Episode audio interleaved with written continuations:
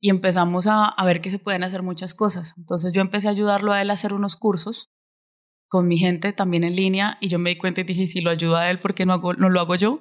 Y empecé a hacer los cursos en línea y cuando me di cuenta, lo que hice fue combinar consultas con, con eh, cursos y me di cuenta que eso se podía hacer siempre así.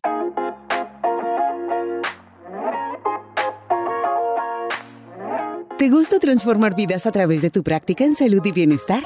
Entonces este podcast es para ti. Bienvenida a Emprender en Salud y Bienestar, el show para coaches, instructoras y emprendedoras.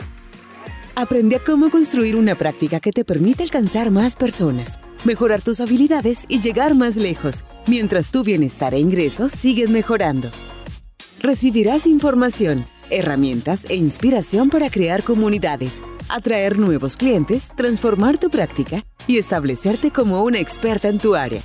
Todo a través de las voces de otros coaches y de expertos que comparten sus vivencias y experiencias.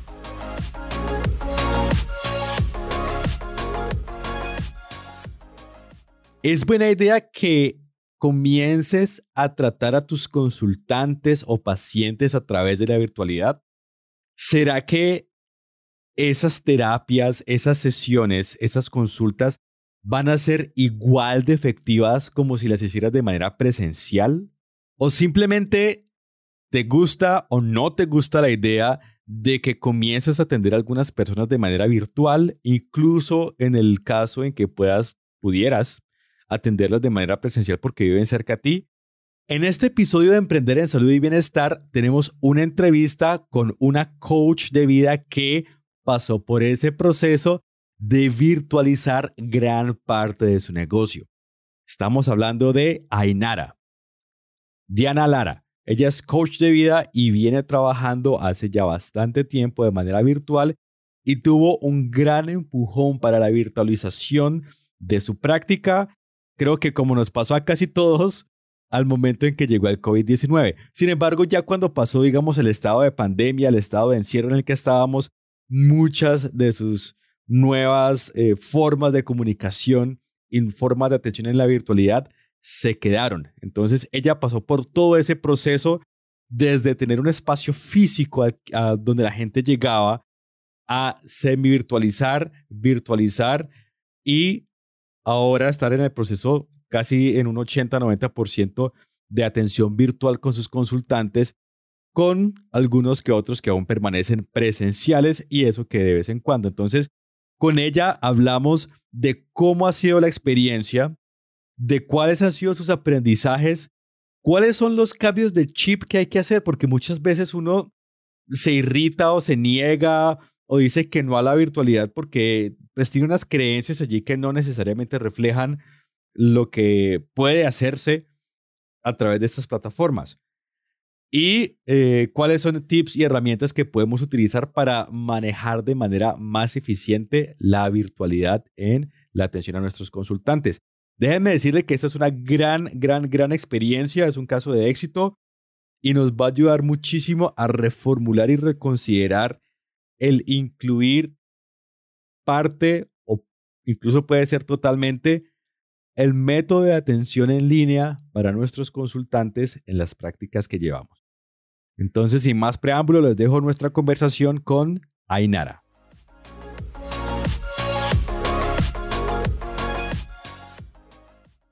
Hola Diana, muchísimas gracias por aceptar nuestra invitación para el podcast Emprender en Salud y Bienestar. Eres la primera entrevistada que tenemos, así que... Muchas gracias. A vos muchísimas gracias por, por confiar en el, en el contenido que producimos y, por aceptar pues ser nuestra primera invitada. Vale que sí, claro que sí, con mucho gusto y pues dispuesta a compartir todo lo que haya que compartir en este momento. Bueno, para quienes nos, escuchen, estamos aquí en la, en la sala de Diana, estamos tomándonos un cafecito, que creo que es un requerimiento indispensable. ah, sorbito de café, carajo. Es un requerimiento importante para poder conversar largo y entendido.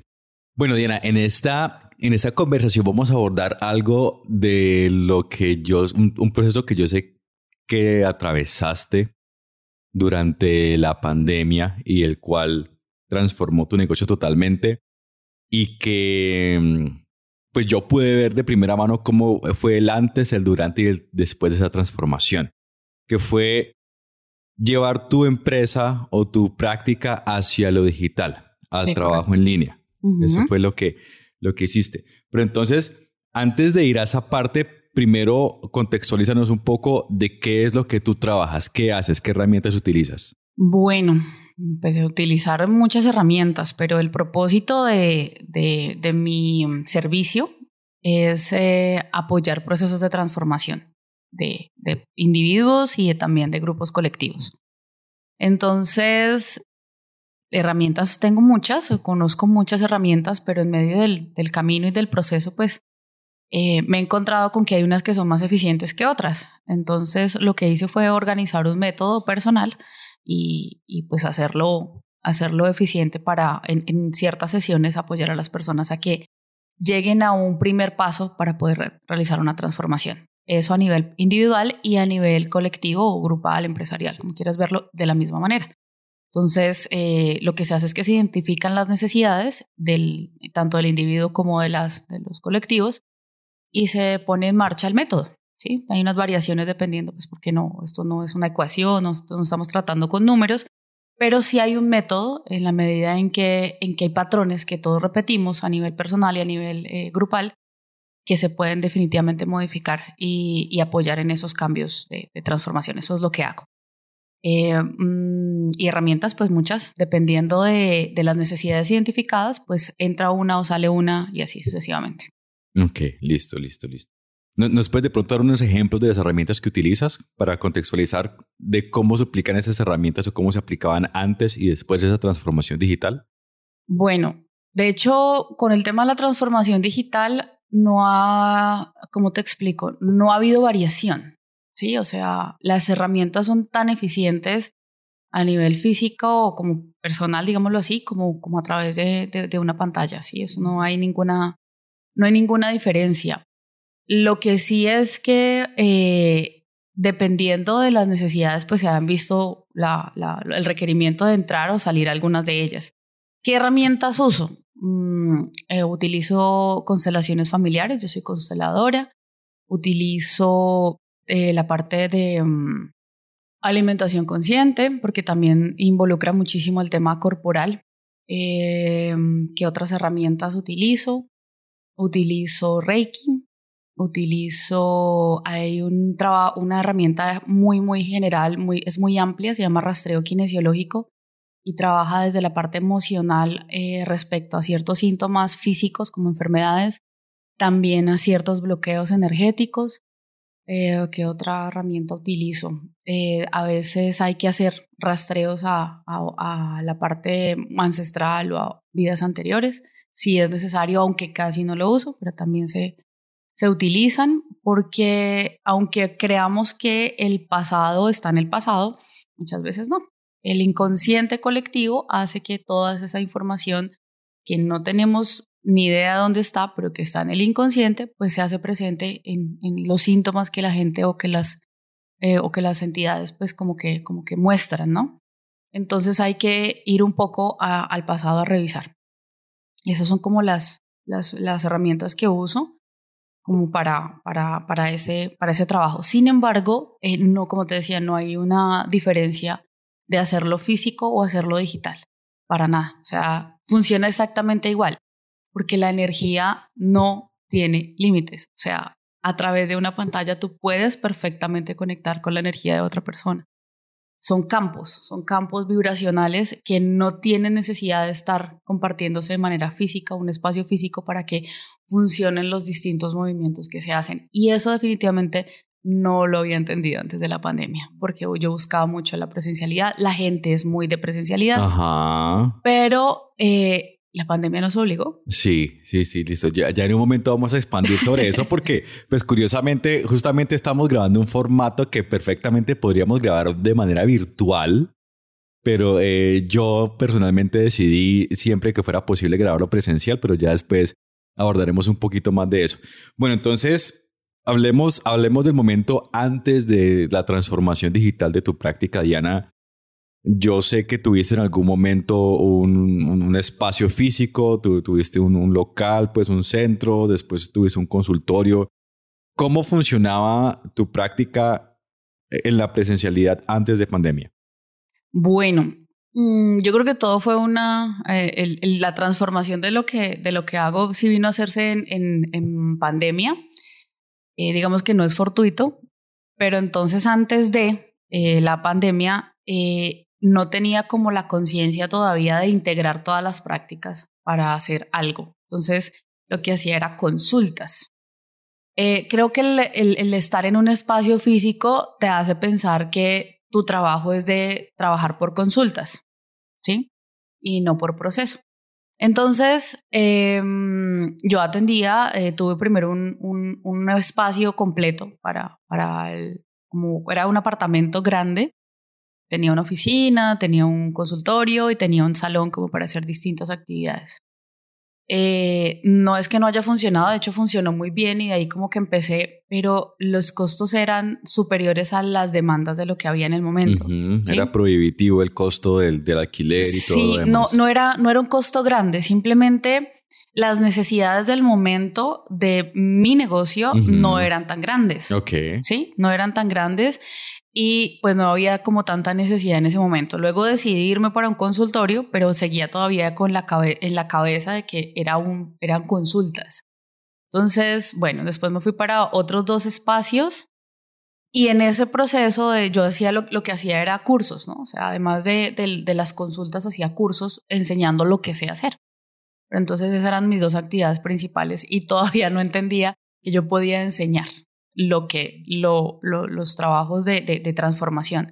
Entonces lo que hacía era enseñar las herramientas aparte y daba consultas aparte. Luego del proceso de que llega pandemia, mm, honestamente no tuve miedo, o sea, fue como, bueno, pues, ¿qué se le va a hacer? Hay que, hay que encerrarse, hay que, hay que aceptar este proceso como es. Yo venía de, de hacer un curso en, en Bogotá de, hacer un curso presencial en Bogotá después de un viaje, pues.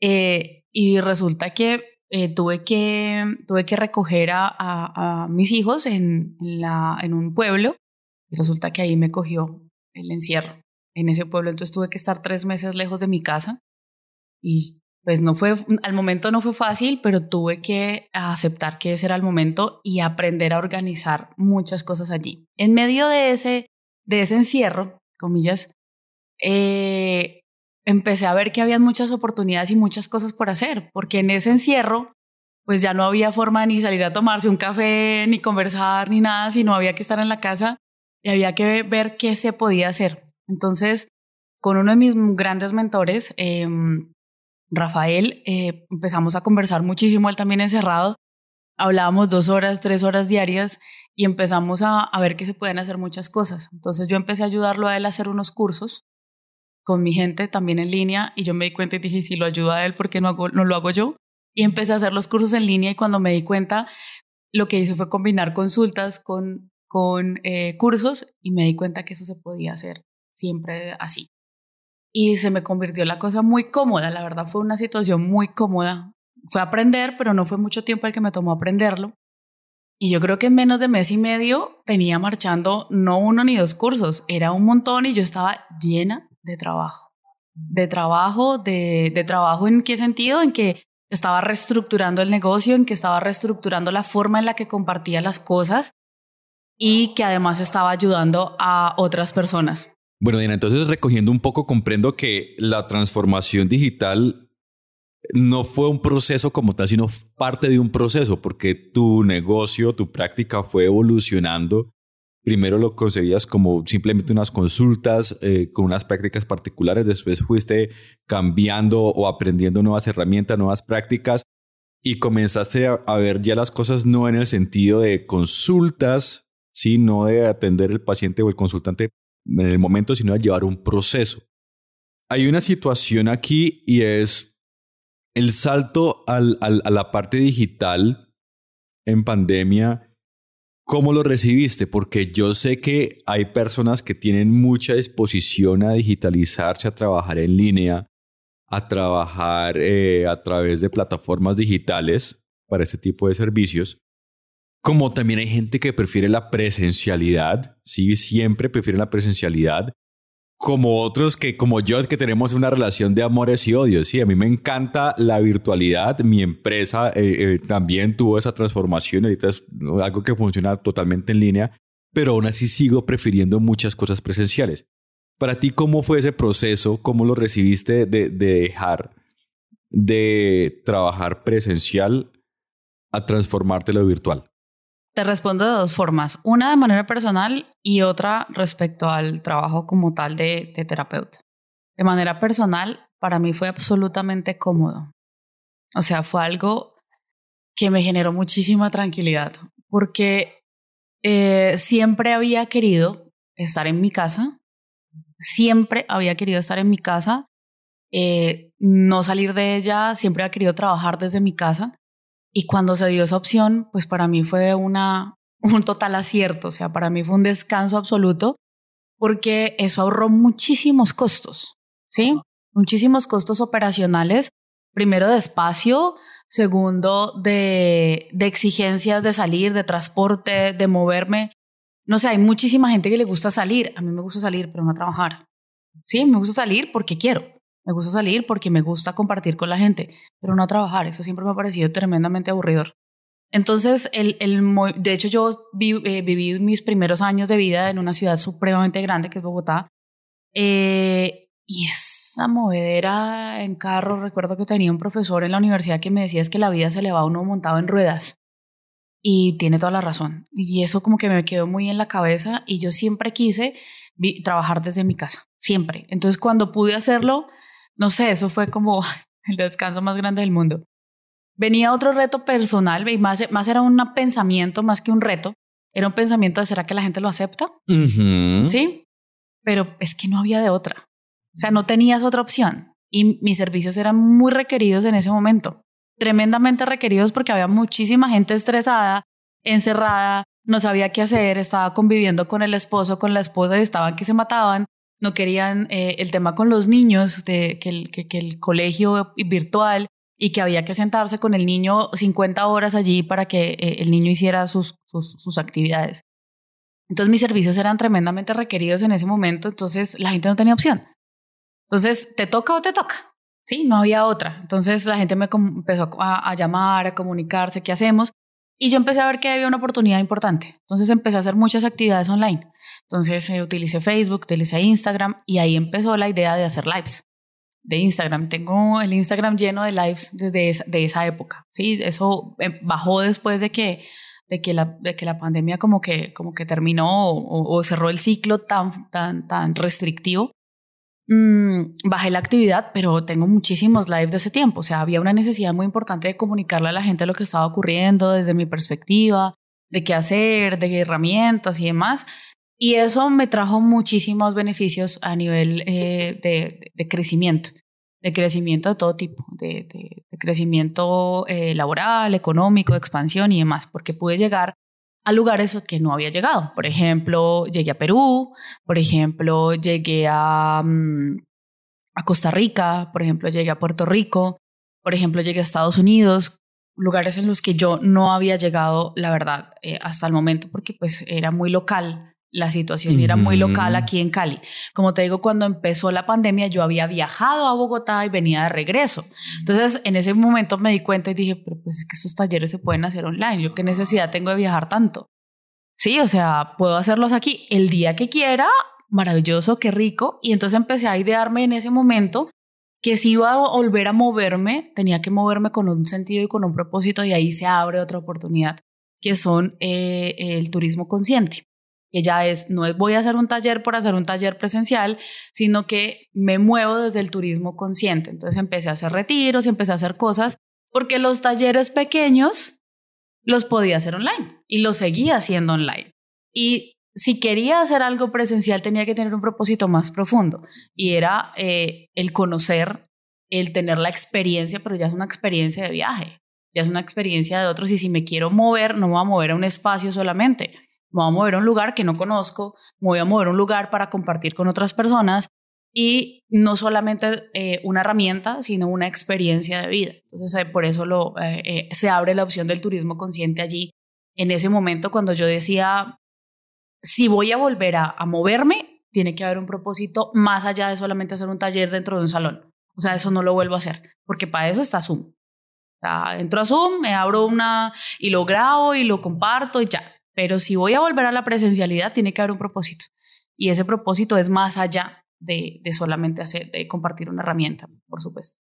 Bueno, Diana, de lo que dice recojo dos cosas. Uno es que lo local muchas veces es una limitación mental no práctica. Muchas veces nosotros nos pensamos lo que podemos hacer de manera local eh, y resulta que principalmente quienes trabajamos con servicios, ya pues quienes digamos trabajen con productos, otro tipo de cosas, pero quienes trabajamos con servicios de ese tipo, podemos fácilmente virtualizar la oferta de lo que hacemos o, gran parte de la oferta de lo que hacemos. Y es una cuestión cultural y mental, ¿no? Y creo que la pandemia nos obligó a romper a las malas ese esquema mental de que tengo que alquilar un espacio físico y pagar ese arriendo y, y montar todo y que la gente vaya allá y que yo llegue ya para que mi empresa sea eso. resulta que la empresa no es, o la práctica no es, es el local físico. La empresa es lo que tú haces y puedes construirlo también un espacio digital.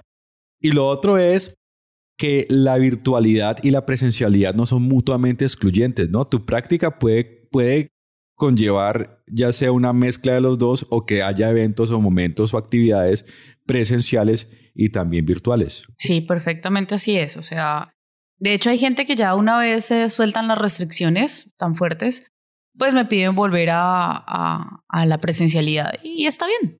Sin embargo, como la oferta ya es virtual presencial, entonces no me requiere un espacio eh, tan grande, no me requiere un espacio de tanta, de tanta demanda, pues, eh, sino que pues, se atienden pocas personas y en ese orden de ideas, pues la inversión del espacio no tiene que ser mayor porque es más la forma, la, virtualidad, porque eh, hay pacientes o, personas, consultantes, como quieras llamarlos, en mayor proporción eh, fuera del país incluso.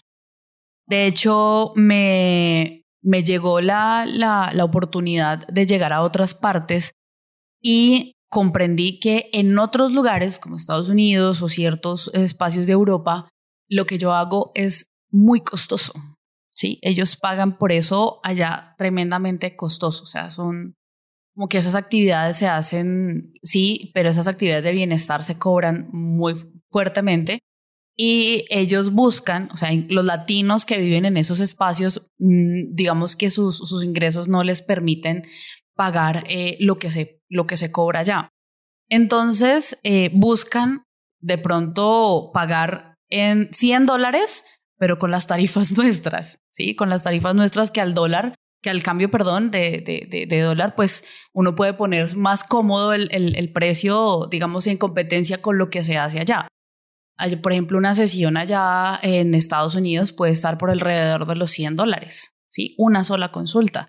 Entonces, eh, eso versus lo que yo puedo ofrecer, digamos que 100 dólares aquí, para mí eh, corresponde más o menos dos consultas, casi tres. Entonces ellos prefieren de alguna manera eh, eso. Entonces los precios son muy competitivos por el cambio de, la, moneda.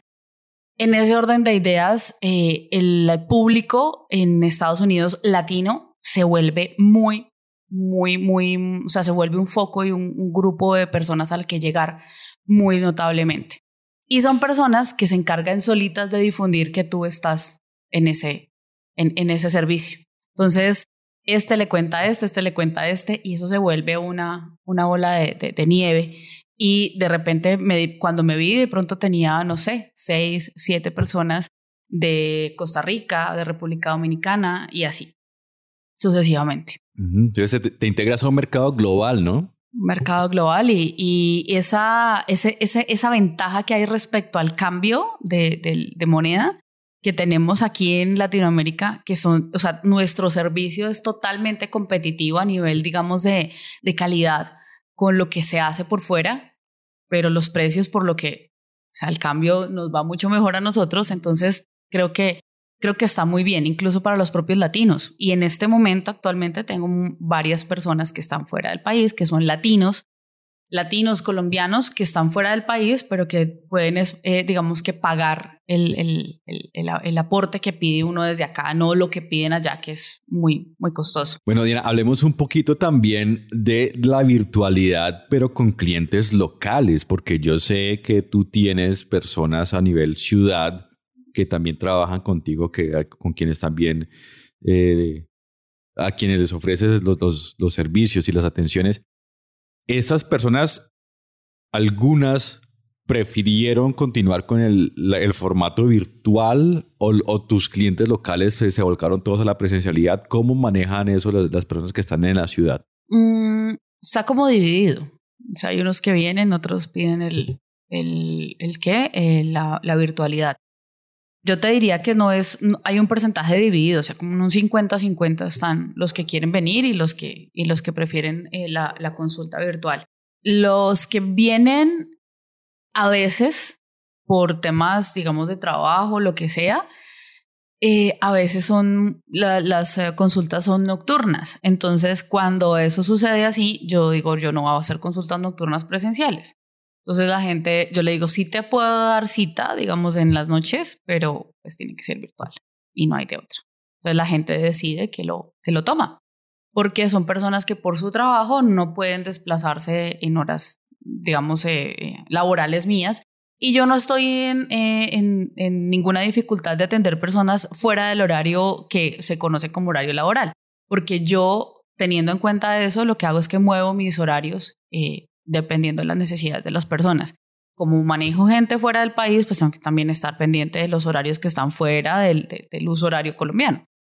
Entonces, eh, yo muevo y organizo mis horas de descanso y mis horas de tranquilidad, eh, en, digamos que más, más que en el horario contrario. Entonces, mm, cuando estas personas eh, que están aquí en la ciudad no pueden tomar una cita, digamos, en las horas de la tarde o en las horas de la mañana, pues yo les ofrezco el, trabajo virtual en las noches y no tienen ningún problema. Bueno, Diana, entonces me, me comentas que a nivel local inclusive hay un gran beneficio que es la flexibilidad horaria. Puedes, puedes generar un balance, una estabilidad respecto a los horarios laborales de tus consultantes y tú puedes aún así atenderlos y yo comprendo que para mucha gente puede ser difícil salir tarde, cansado y tener que desplazarse a hacia otro sitio y después irse a su casa. Y son desplazamientos en horas pico, ¿no? Entonces es mucho más cómodo, incluso a nivel local, a nivel ciudad, ofrecer ese servicio eh, virtual. Ya me adelanté hace un poquito de lo que te voy a preguntar, pero ¿cómo ha sido la recepción y la efectividad de manejar estas terapias o estas consultas a nivel virtual? En mi caso, pues yo creo que también están las individualidades, juegan allí las individualidades, pero digamos en un aspecto más general, ¿cómo ha sido la recepción de esto y cómo ha sido el impacto la transformación? ¿Hay algún contraste, alguna diferencia versus lo presencial? No, no, no, la verdad no. Lo que, lo que sí veo es la, como la, lo que dices, no, juega mucho la individualidad. Hay personas que, que tienen la posibilidad de desplazarse en horarios laborales, eh, digamos, mañana o tarde, y no hay problema piden permiso o simplemente son independientes, entonces pues se desplazan y no hay problema, pero hay personas que no. Hay personas, por ejemplo, hay personas que tengo en este momento que trabajan en logística, en empresas muy grandes de logística y hasta donde tengo entendido son los que más exigentes de, horario tienen, o sea, tienen horario de entrada pero no de salida. Incluso han tomado sesiones eh, virtuales en sus descansos de trabajo, ¿sí? Entonces, eso facilita un montón eh, la, el tema de, eso. Otra, otro grupo que llega muchísimo a mí son los médicos. ¿sí? Los médicos tienen unos horarios muy complejos. Sí, difíciles. Muy difíciles. Entonces, y son un grupo de personas que están eh, emocionalmente desatendidas en muchos sentidos eh, y buscan la forma de, atenderse. Incluso después de la pandemia, eh, ellos es como que fueron, por supuesto, el personal em, más afectado en el momento y eso no, no los afectó tanto a la pandemia. Lo que hizo el encierro y la pandemia para algunos y para ellos en la cantidad de trabajo que había, lo que hizo fue desencadenar una cantidad de mostrarles, más que desencadenar, es mostrarles una cantidad de situaciones que nunca habían visto. Porque pues el médico está ocupado solamente de ser médico y se olvida de su parte personal. Entonces, eh, eso fue algo que, que, me di cuenta que, que, sucedía muchísimo y el, el, personal médico empezó a consultarme mucho. Por supuesto, ellos cero problema con la virtualidad porque les toca, o sea, no hay de otra.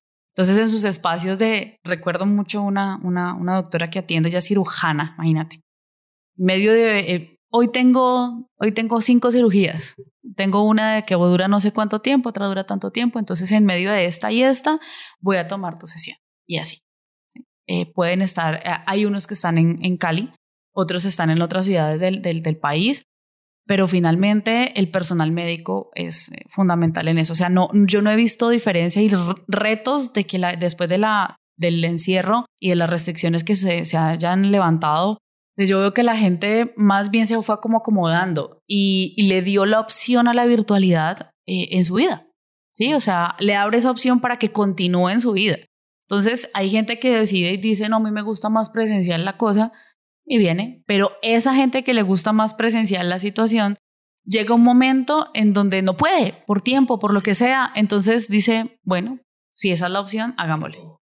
Porque ya tiene la, o sea, la, la restricción mental que había de no quiero, no quiero, no quiero, se quitó. Sí, eso es una, una cuestión de actitud, ¿no? Muchas veces, y, lo digo en mi caso personal también, que es una cuestión de actitud hacia, hacia la virtualidad que como que nos resistimos o creemos que es menos eficiente o también nos, nos da ansiedad el estar encerrados o el interactuar a través de una pantalla, pero es más que todo una cuestión de actitud, no tanto de en realidad cómo nos afecte o cómo influencia. En realidad es una creencia.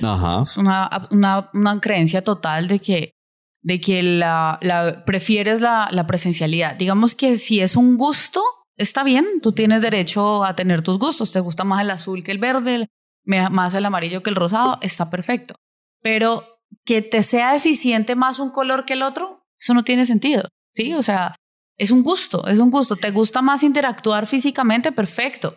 Pero no quiere decir que el hecho de cuando tengas que interactuar o cuando debas interactuar eh, de manera virtual no sea tan eficiente como cuando lo haces físicamente. Ajá, sí, sí, sí. Eso es una, una creencia absoluta. Bueno, Diana, ¿cuál ha sido o cuáles han sido los principales desafíos en la transformación digital de tu práctica? Desafíos. Mm, yo creo que no ha habido desafíos. Yo creo que todo ha sido muy, o sea, todo ha sido, o sea, desafíos lo entiendo como algo que me ha costado, que de repente no. Yo diría que no, no hay desafíos. O sea, lo que hubo fue oportunidades todo el tiempo. Todo el tiempo hubo oportunidades, todo, todo el tiempo hubo oportunidades en esa transición. O sea, no hubo un solo desafío digamos que lo máximo es mm, de repente tener el equipo, el, equipo eh, de computador y demás como, como, a, como a punto. Pero mira que incluso eso, la demanda de un equipo de calidad, pues así, con la super cámara, no es tan necesario. O sea, lo que necesitas es tener un buen audio, que la gente te escuche y un buen servicio de Internet. O sea, es suficiente. Digamos que la cámara sí importa, pero lo que más importa es que por lo menos tu, tu servicio de Internet no vaya a caer y que tengas un buen audio, eso sí, porque si vas a tener un audio deficiente, la gente se va a molestar y no, no, no te escucho, qué pereza, tal. Digamos que podría ser el único desafío, pero eso fue algo que se solucionó muy sencillo porque la tecnología en este momento nos permite tener esas dos cosas en, en todo momento. Sí, entonces digamos que si tenía un plan, un plan de, de, internet local, eh, no sé, de, una, de un rango de ancho de banda, entonces pues se amplía un poco más y ya, pero eso es una cuestión que no es desafío, sino es más bien hay que solucionar esta situación, pero ya, o sea, el desafío yo lo entiendo como que costó, ¿qué voy a hacer? No, es, es una solución muy fácil, o sea, necesito, tengo más pacientes a nivel virtual y necesito mejor conexión, pido más, más ancho de banda. O sea, lo que yo que antes invertía eh, el triple en pagar un espacio físico, pues ahorita invierto un poquito más en el plan que tengo local de internet pero no es la cantidad de dinero que se invertía en un espacio físico.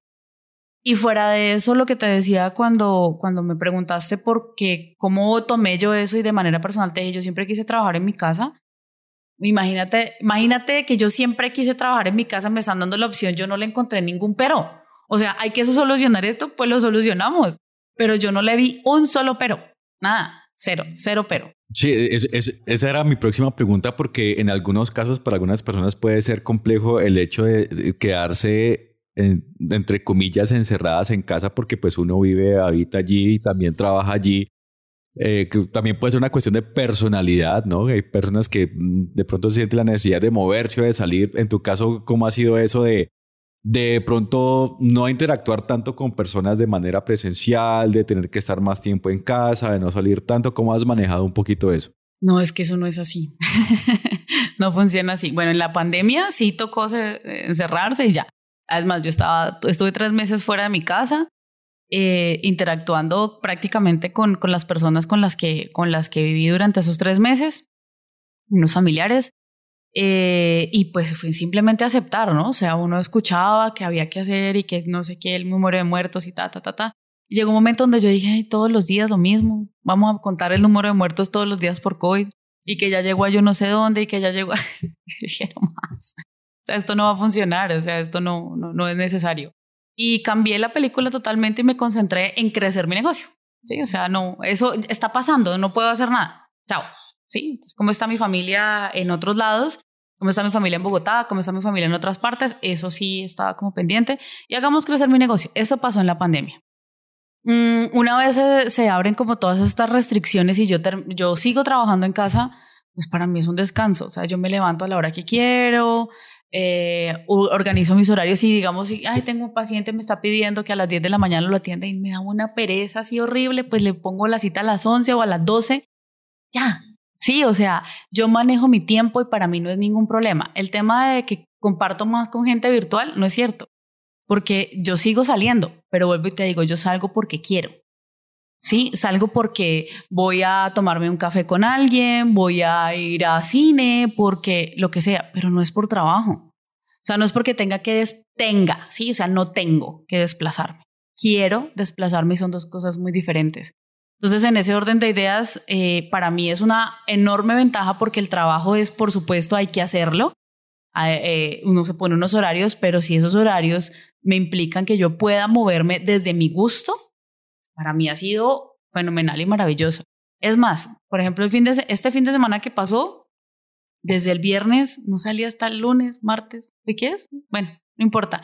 Estuve como tres, cuatro días en mi casa y para mí no es problema porque yo lo decido. ¿sí? Yo decido estar en mi casa, yo decido esto y pues obviamente aquí trabajo y, y el día que yo quiera y me sienta cómoda para salir porque tengo una, alguna cosa que hacer o simplemente quiero salir a darme una vuelta, lo hago. Pero no es obligación salir a trabajar. Yo veo mucha gente que sale en las mañanas, esa, esas carreras en las mañanas, salen eh, esos trancones en las mañanas, en los horarios pico de los buses o los horarios pico de los carros. Y yo no vivo eso. Yo no vivo eso, vivo en, una, en, en un estado muy tranquilo respecto a los desplazamientos cuando debo salir, me coge la hora pico en la calle, yo digo, ¿qué es esto? Sí, como que... Sí, se acostumbra uno a ese caos. como que, ¿qué pasó con este caos tan impresionante? Y no, y no es que me moleste, pero sí me, me parece extraño vivir un caos de esos a nivel eh, eh, vehicular, ¿sí? O sea, yo no estoy acostumbrada a eso. Y me parece perfecto así, porque yo decido cuándo salgo, cuándo no, en qué momento salgo, en qué momento entro. Y eso me parece una ventaja enorme, incluso a nivel familiar porque yo estoy en mi casa y aquí estoy siempre para recibir a mi hijo, aquí estoy siempre para recibir a mi hija, siempre estoy, siempre estoy en mi casa y eso me parece una ventaja enorme. Bueno, Diana, ya hablando un poquito más de lo técnico, ¿qué herramientas utilizas para comunicarte con, con tus consultantes o para hacer las terapias? ¿Qué plataformas usas eh, en tu trabajo? Mm, bueno, de comunicación permanente, WhatsApp. Ok. Esa es la comunicación permanente. ¿WhatsApp Business o la estándar? WhatsApp Business. WhatsApp Business. Mira que se suponía que había una diferencia, que, que, el catálogo, que no sé qué, que, bueno, que hay unas herramientas más eh, que se pueden utilizar de más con WhatsApp Business, pero en realidad son, creo que o no las sé usar o están subutilizadas o no sé. El caso es que... No te han hecho falta. No, ni me han hecho falta ni nada porque lo que tú puedes hacer es organizar de manera eh, la, lo único sí creo que creo que esto no lo tiene el WhatsApp normal que es el de las listas de difusión creo que eso no lo tiene el, WhatsApp normalito Y las listas de difusión son muy valiosas en la medida en que ya tengas estos clientes allí, o sea, que ellos tengan tu, tu, tu contacto. Si los clientes no tienen tu contacto, pues no te va a servir. Pero si ellos tienen tu contacto, tú puedes poner tus listas de difusión y yo tengo listas de difusión eh, locales, internacionales, entonces pues las organizo así. Creo que es lo único que tiene WhatsApp eh, Business de, de, más. De resto, me parece que todo es muy, muy, muy lo mismo que el, que el otro WhatsApp. Porque ahí hay unas cosas que catálogos, que eso, pero la gente en general no mira eso. No. La gente no, mira yo eso. Yo no los miro por No, no, no, menos. esa gente es como que, ah, sí, es business, ya, listo, es una cuenta de empresa. Eso sí lo miran que la cuenta sea de empresa. O sea, por más de que aparezca un nombre de una persona, que la cuenta sea de empresa, creo que para la gente tiene como algo más de, confianza. El resto no hay, no hay diferencia. Eh, eso para la comunicación permanente con, los, con las personas. Y con, para las terapias utilizo Zoom. Pago un plan de mensual, no sé si son 17 o 20 dólares, una cosa así. Y eso me da opción de tener una sala de, de 100 personas y pues adicionalmente que, los, que las consultas no se corten a los 40 minutos, porque me parece terriblemente espantoso tener que estarle diciendo a la persona, vea, vuelva a subir, no, tremendo eso. Entonces esa inversión sí la hago eh, y ya, esas son como las dos, las dos plataformas que uso de manera constante. Entonces la gente me dice, ay, usted todo el tiempo pegada a ese teléfono. Hay mucha gente que me habla del tema que suelte ese teléfono, pero es que la, la comunicación con la gente es lo que hace eficiente mi trabajo. Uh -huh. tu, tu, teléfono es tu herramienta de trabajo, es tu canal de comunicación totalmente, para tu negocio. Sí, totalmente. O sea, no, el, el hecho de que tú atiendas a una persona que tiene una situación eh, compleja en el momento y que la atiendas en el momento en que la persona lo necesita, eso hace, o sea, eso hace la diferencia muchísimo, porque yo no estoy hablando de una persona que me está pidiendo, eh, no sé, un producto. Estoy hablando de una persona que tiene un proceso personal y que le, a veces le suceden cosas que no sabe cómo manejar. Y el hecho de que pueda contar con alguien que le diga dos, tres cosas, quizás no tenga que permanecer en el chat con esa persona día y noche, pero sí que te diga, mira, respira de esta manera, haz esta meditación, cuéntame qué tienes, desahógate, mándame un audio, eso ya genera un, un, impacto en la gente diferente. Y eso hace que, que pues a mí me, me, funcione muy bien eso. Uh -huh. El valor agregado que das no solamente es el momento de la consulta, sino también el acompañamiento durante el día. Además es que eso no, o sea, es, es, desde mi punto de vista, no puede dejarse por fuera. Sí, o sea, es, es, imposible que tú acompañes un proceso de una persona de transformación y que solamente lo veas cada ocho días. O sea, no. O sea, no, no, es, no es viable porque en medio de la semana le pasan mil cosas a esta persona y esa persona querrá contárselo a alguien. Y qué mejor que contárselo a la persona que le está guiando en ese proceso. ¿Mm? A veces eh, me dice un amigo, a usted lo que le gusta es el chisme. Entonces yo le digo, no es que me guste el chisme, es simplemente que el, el, el hecho de que la persona te tenga la confianza de decirte, mira, me ocurrió esto y que tú puedas o solo escucharlo porque la persona quiere solamente contarte eh, o que te pida como una guía frente a lo que está pasando, es, es, es, es algo que, que ves parte del proceso.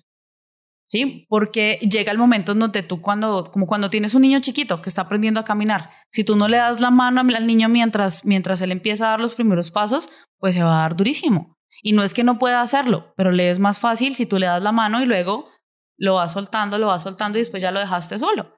Sí, lo vas acompañando, lo observas, lo acompañas, ahí estás. Eso hace la diferencia entre lo que es un niño o lo que es lo que es un adulto acompañado de niño o lo que es un adulto cuando no está acompañado de niño. Es exactamente lo mismo en los procesos terapéuticos. Eh, la persona que no, no hace esos acompañamientos, eh, pues sus pacientes o sus consultantes tienen otros resultados. Uh. Súper. Bueno, Diana, ya como para ir concluyendo, ¿cuáles serían dos o tres recomendaciones que le puedes dar a terapeutas que estén considerando hacer la transición hacia lo digital o implementar lo digital en sus, en sus prácticas o que de pronto tal vez tenga también como una resistencia hacia la virtualidad? Bueno, las recomendaciones principalmente son, y te lo voy a dar desde el punto de vista terapéutico y no, no, no tan no tan técnico, es que si tú tienes una resistencia a algo, pues ahí hay una situación que resolver. Si tú no quieres hacer algo, ahí tienes, es más, es cuando más tienes que hacerlo. Sí, es cuando más oportunidades hay allí y tú te estás resistiendo de una manera impresionante a hacerlo. Entonces, al terapeuta que, se, que está haciendo esa transición y que no está totalmente decidido a hacerlo, pues es el momento realmente de hacerlo. ¿Por qué? Porque si no quieres y si, y si estás resistente a eso, ahí hay algo de, fondo que, que, no es propiamente el síntoma, que no tiene que ver con la virtualidad, que te resistes a cambiar y probablemente haya algo más de fondo que no quieras cambiar. Y cuando te decides hacer ese cambio, encuentras qué era lo que no estabas queriendo cambiar. No es, eh, no es, ah, échale ganas y, y échale miedo al fuego. No, es simplemente observa por qué o para qué no quieres cambiarlo. ¿De dónde viene esa resistencia? ¿De dónde viene la resistencia a que si estás viendo los ejemplos de medio mundo, que ya lo hicieron, ¿sí? Porque cuando nos correspondió a los que hicimos esa transición en el momento, ninguno tenía ejemplo de nada. O sea, uno ya, Y el que está en este momento haciéndolo es porque lleva dos años resistiéndose al cambio. La pregunta es, ¿por qué te resistes tanto al cambio? ¿Por qué resistes tanto esa, esa necesidad de verdad de de ampliar tu, o sea, porque tienes miedo al éxito, básicamente. Le tienes un miedo tremendo al éxito que no sabemos de dónde viene. Sí, no sabemos si es un tema papá, mamá, o sea, no sabemos. Simplemente explora esa parte, porque esa es una de mis principales recomendaciones. Lo demás, lo técnico, consulta, o sea, busca por internet qué hay, qué, qué se puede hacer. Pero lo esencial es que tú tomes la decisión de ver qué pasa, por qué no lo hago, por qué no lo he hecho. Llevo dos años 2020, 2022, ya vamos para 2023 y todavía te resistes a ese cambio, ¿qué pasa? ¿Por qué no lo has hecho? Sí, porque todavía sigues pensando, yo creo que, yo no sé si habrá mucha gente que todavía se resista a eso, seguramente sí, pero eh, todavía sigues pensando que necesitas un espacio físico y, el tema digital de todo, eh, eso definitivamente no hay, no hay opción. La pregunta es, ¿por qué te resistes? Listo. Y ya digamos a quien tenga más la disposición de hacerlo, ¿cuáles serían un, tip o dos tips que puedes darle como para facilitar su proceso de transformación a la virtualidad? Bueno, lo primero es em, dos cosas. Una, cuando se trata de pacientes uno a uno, mm, trata siempre de, em, ¿cómo decirlo? De manejar tú tu herramienta de comunicación. Pero necesitas a alguien que te apoye con la difusión. ¿Por qué? ¿Qué sucede? Y eso es algo personal, algo que me ha, tocado a mí, pues uno de mis, de mis desafíos, eh, que no tiene que ver propiamente con la, con la virtualidad, sino es, ya te organizaste, ya aceptaste si es esto, pero entonces vas a llenarte tanto de trabajo, porque tú eres todo, que te va a tocar crear los posts, subir los posts, crear contenido, subir el contenido y, y atender la gente. O sea, es mucho trabajo, sí, sentada en un escritorio, pero es mucho trabajo. Entonces yo te recomendaría que consigas a alguien que te ayude a publicar, ¿sí? No que te atienda la gente. No, eso no lo hagas. Nunca se hace eso, porque la gente necesita el acompañamiento tuyo, no el de tu secretaria. Pero sí consigue quien te publique. ¿Sí? Y, el, y si la persona está en la capacidad, por ejemplo, de crear una imagen o qué sé yo, con, con tu guía está perfecto, porque también el estilo es importante. O sea, uno no puede entregarle decirle a la gente, vea, hágame un post de esto. Entrega la información organizada, mira, esto es lo que vas a hacer y estos son los colores y estas son las paletas, y, pero entonces delega, delega esa parte y quién te publique, quién te maneje redes sociales, pero lo que es publicación. Tu contenido lo haces tú porque es tuyo. Esa parte es, es tu estilo, es tu estilo. ¿Qué voy, a, qué voy a, compartir? ¿Qué voy a hacer? Esto es tuyo, es tu idea, es tu creación. Pero eh, si busca quien te ayude a publicar, porque es mucho trabajo. Y no puedes eh, dedicar solamente tiempo a publicación y lo otro a crear y lo otro a atender pacientes y lo otro a hacer también cursos y demás. O sea, necesitas apoyo, definitivamente, y hay que delegar. Eso es. sería como lo que puedo compartirles. Bueno, Diana, muchas gracias por el tiempo y por la atención que nos has dado para esta entrevista. Para quienes quieran conocer un poquito más de quién eres, qué haces, las herramientas o la información que manejas, ¿dónde podemos encontrarte? Bueno, me encuentran en Instagram como ainara.larab. Eh, ahí me encuentran ahí. No hay, no hay mucho contenido, pero hay contenido de valor. Eh, y, y, me pueden escribir por allí. Pues yo manejo mis redes. Y la, la otra, eh, pues WhatsApp, ahora les doy el número. Y em, TikTok. En TikTok tengo suficiente contenido principalmente para parejas y trabajo eh, personal como, como de, de para qué o por qué eh, vivo estas situaciones de pareja. En TikTok estoy como arroba Inara Coach de Vida. ahí me pueden encontrar en TikTok y hay suficientes, suficiente material que pueden ya consumir. Y pues el WhatsApp, que ya es la comunicación directa conmigo, que es el 315-809-9480. Para quienes están escuchando, entonces toda esa información va a estar allí en la descripción del contenido en el podcast, si están en Spotify, en iTunes o en YouTube. En la descripción van a encontrar todos los enlaces y la información para contactarse con Ainara.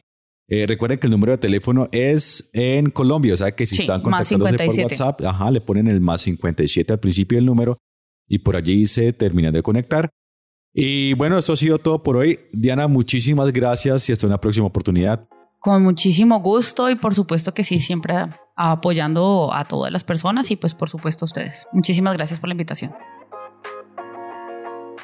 Gracias por escuchar Emprender en Salud y Bienestar. Sabemos que conoces a una persona que puede beneficiarse de este contenido. Así que te invitamos a que en este momento compartas este episodio con esa persona y le comentes qué puede aprender de él. Para escuchar otros episodios, suscríbete al show de Spotify, Apple Podcast o en tu plataforma de preferencia. También visítanos en vozdeoruga.com slash salud y bienestar. Si tienes ideas o preguntas, contáctanos en redes sociales o escríbenos a hola arroba vozdeoruga.com. Tu mensaje podría ser nuestro próximo episodio. Hasta la próxima.